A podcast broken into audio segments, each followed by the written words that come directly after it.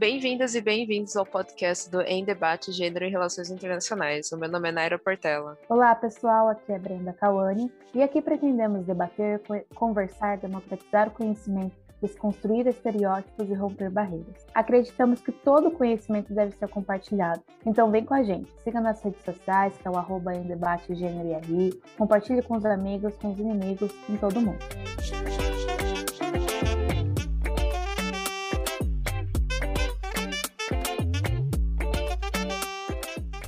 No episódio de hoje, vamos falar sobre a agenda Mulheres, Paz e Segurança e como ela está diretamente ligada ao nosso dia a dia.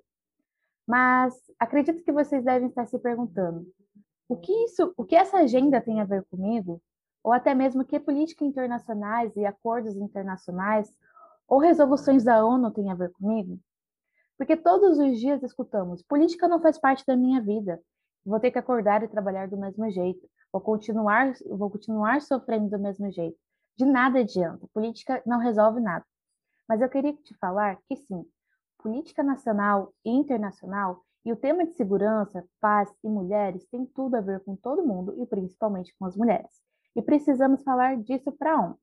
No ano 2000, precisamente no dia 31 de outubro, o Conselho de Segurança das Nações Unidas, sim, esse mesmo que todo mundo fala que é responsável pela paz e segurança no sistema internacional. Eles lançaram uma resolução do número 13.1325, 1325, que reconheceu pela primeira vez o papel das mulheres em ações relacionadas à paz e à segurança internacional, bem como o impacto dos conflitos armados sobre mulheres e meninas. Assim, o tema de mulheres, paz e segurança entra na agenda desse órgão. Resultou também essa resolução da convergência de três fatores. O primeiro é o fortalecimento do reconhecimento e a defesa dos direitos das mulheres no âmbito das Nações Unidas. O segundo fator é o reconhecimento dos impactos nocivos dos conflitos armados sobre a população civil, em especial sobre mulheres e meninas. E o terceiro, o trabalho de organizações na, da sociedade civil, em particular organizações de mulheres e de direitos humanos, que influenciaram a decisão de adotá-la, adotar a, a resolução, né, e contribuíram também para o seu texto. Então, vamos de exemplo. Se um conflito acontecer no seu país, você tem um processo de participação nele. Essa resolução reconhece o fortalecimento da defesa dos seus direitos, em especial contra as mulheres, né? mas não só em conflito. Ele reconhece essa defesa no, no âmbito da ONU. Tá, vocês devem estar se perguntando, por que isso aconteceu? Isso aconteceu porque os conflitos pós-Guerra Fria evidenciaram o um impacto desproporcional sobre a população civil, e especialmente as mulheres e as crianças. Segundo os dados da ONU, cerca de 60 mil mulheres foram vítimas de estupro na Guerra da Bósnia, que aconteceu entre 1992 e 1995. E entre 100 a 250 mil no contexto de genocídio de Ruanda, que aconteceu em 1994 as mulheres permaneciam amplamente afastadas dos processos de, de prevenção de e resolução desses conflitos, e da manutenção e da consolidação da paz e na reconstrução pós-conflito. Isso também aconteceu porque na quarta Conferência Mundial sobre a Mulher, que foi realizada em 1995 em Pequim, constituiu-se um marco nesse processo, ao reconhecer que a paz ela está indissoluvelmente ligada ao avanço das mulheres que representam uma força essencial para a liderança, solução de conflitos e promoção de uma paz duradoura em todos os níveis. Após a adoção da, da Resolução 1325, outras oito resoluções foram adotadas com o objetivo de fortalecer a ação da ONU para promover a paz duradoura por meio do, for, do fomento à inclusão da perspectiva das mulheres no que se refere a temas de paz e segurança internacional. Por sua vez, o estudo global ele constitui um marco de referência na avaliação de avanços e desafios para a concretização dessa agenda. O estudo sublinha, entre outras coisas, a importância da prevenção de conflitos como forma eficaz de evitar a violência contra as mulheres. Salienta também que o aumento da participação de mulheres em negociações de paz impacta de maneira decisiva no êxito dos acordos celebrados. Em anos recentes, tem ganhado impulso e incentivo ao incremento da participação de mulheres militares, mulheres policiais e mulheres civis em operações de manutenção da paz da ONU. A Resolução 2242 de 2015 do Conselho de Segurança da ONU estipulou metas para que os estados deviam dobrar o, o percentual de participação feminina em operações de manutenção de paz até 2020. Posteriormente, em agosto de 2017, o secretário-geral das Nações Unidas, Antônio Guterres, estipulou metas ainda mais ambiciosas, solicitando a todos os países contribuintes de tropas que assegurassem de imediato representação de 15% de militares e 20% de policiais do sexo feminino em operações de manutenção de paz. Contudo, mesmo com esse crescente engajamento do maior compromisso com a agenda sobre mulheres e paz e segurança ao redor do mundo, ainda persiste uma importante lacuna quanto à sua implementação na América Latina. Tá, mas vocês não me falaram porque isso é importante ainda. Você pode explicar para a gente, Naira? Então, a, essa ferramenta ela é importante para combater as desigualdades entre homens e mulheres. Ela reconhece que, em contextos violentos, as mulheres sofrem de maneiras bem específicas. Por isso, é fundamental que as respostas aos conflitos não só levem em consideração as necessidades das mulheres, como também incluam mulheres na, nas negociações, nas mediações e também na prevenção dos conflitos armados. Outro ponto importante é que a Agenda Mulheres, Paz e Segurança tem como preocupação fundamental a maior participação política feminina. Mas por quê? Porque construir uma sociedade mais pacífica, mais segura e mais igualitária, precisamos também falar sobre o enfrentamento à violência de gênero, em suas diferentes formas. Precisamos falar sobre a promoção da autonomia e a independência econômica das mulheres nesses dois espaços, tanto em ambientes de missões de paz e tanto em ambientes políticos seria uma forma de garantir o interesse estatal em promover uma política equilibrada, justa e uma paz duradoura, tendo a participação de mulheres. E, de fato, o que a experiência tem mostrado é que mulheres tendem, sim, a se envolver mais diretamente em desenvolver políticas que versem sobre os direitos das mulheres e sobre os direitos também das crianças. Promover maior participação das mulheres seria, então, uma forma de induzir a criação de políticas públicas eficientes e duradouras visando a igualdade de gênero. O cenário hoje da América Latina é um tanto complexo de se avaliar. A participação feminina na Argentina, por exemplo, conta com uma maior presença de mulheres no gabinete ministerial. 20, das 22 pastas ministeriais, seis alcançaram a paridade, ou a maioria né, das mulheres, enquanto outras cinco ultrapassaram um percentual de 40% em seus quadros ocupacionais.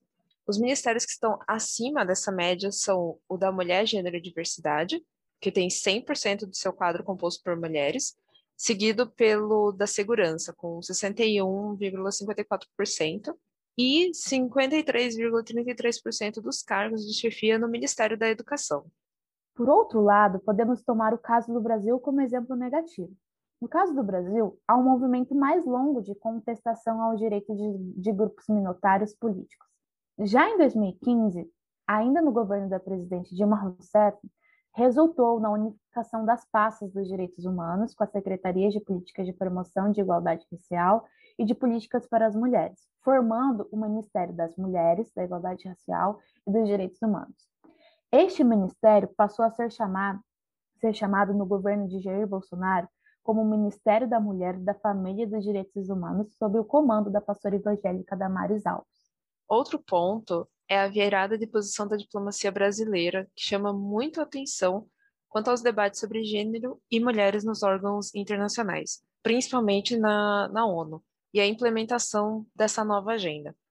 Se tradicionalmente o Brasil adotava uma postura bastante progressista e de avanço dessas agendas no âmbito internacional, o novo governo, as, direti as diretivas do Itamaraty são para que os diplomatas brasileiros defendam o entendimento de gênero como sexo biológico. Ainda, o Brasil tem adotado uma posição contrária a menções a temas como saúde sexual e reprodutiva, autonomia da escolha feminina e educação sexual. Em sua candidatura à reeleição ao Conselho de Direitos Humanos da ONU, o governo brasileiro apresentou uma plataforma que excluiu menções a gênero, pobreza e tortura, e incluiu a defesa das estruturas familiares como aspecto central de sua atuação no órgão.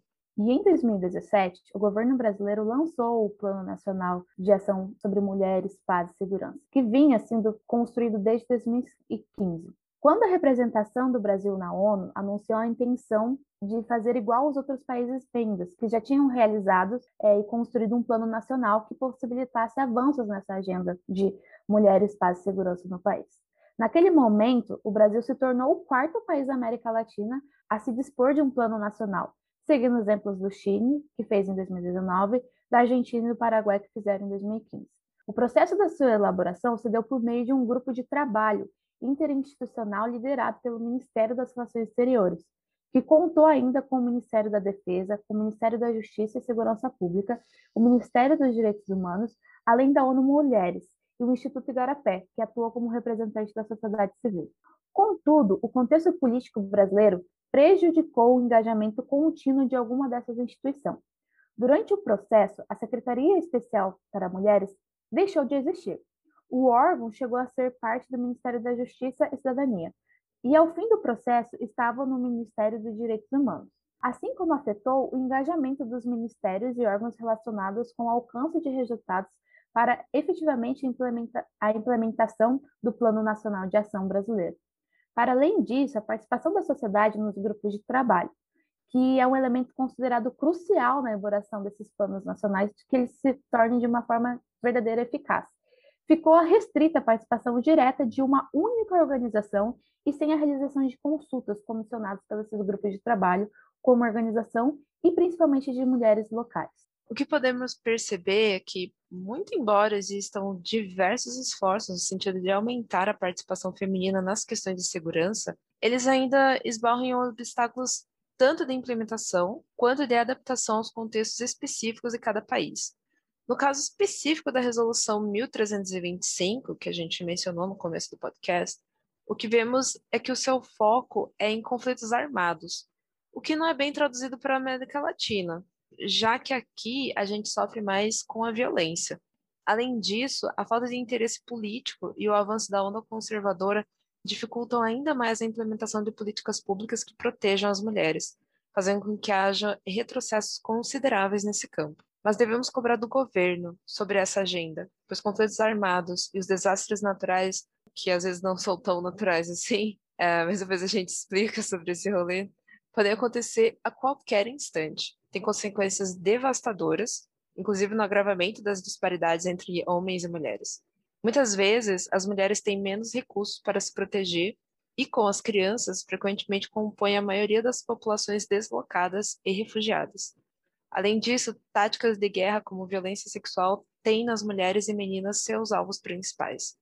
Então precisamos que nós mulheres estejamos envolvidas nos processos que sejam liderados também por nós mulheres, a fim de dar a, a oportunidade de recuperação, de obtenção de justiça para os abusos dos direitos humanos e para participar na formação das reformas das leis e das instituições públicas. O recado final que nós queremos dar é lute pelos seus direitos e que sim, a política está totalmente envolvida nas suas vidas.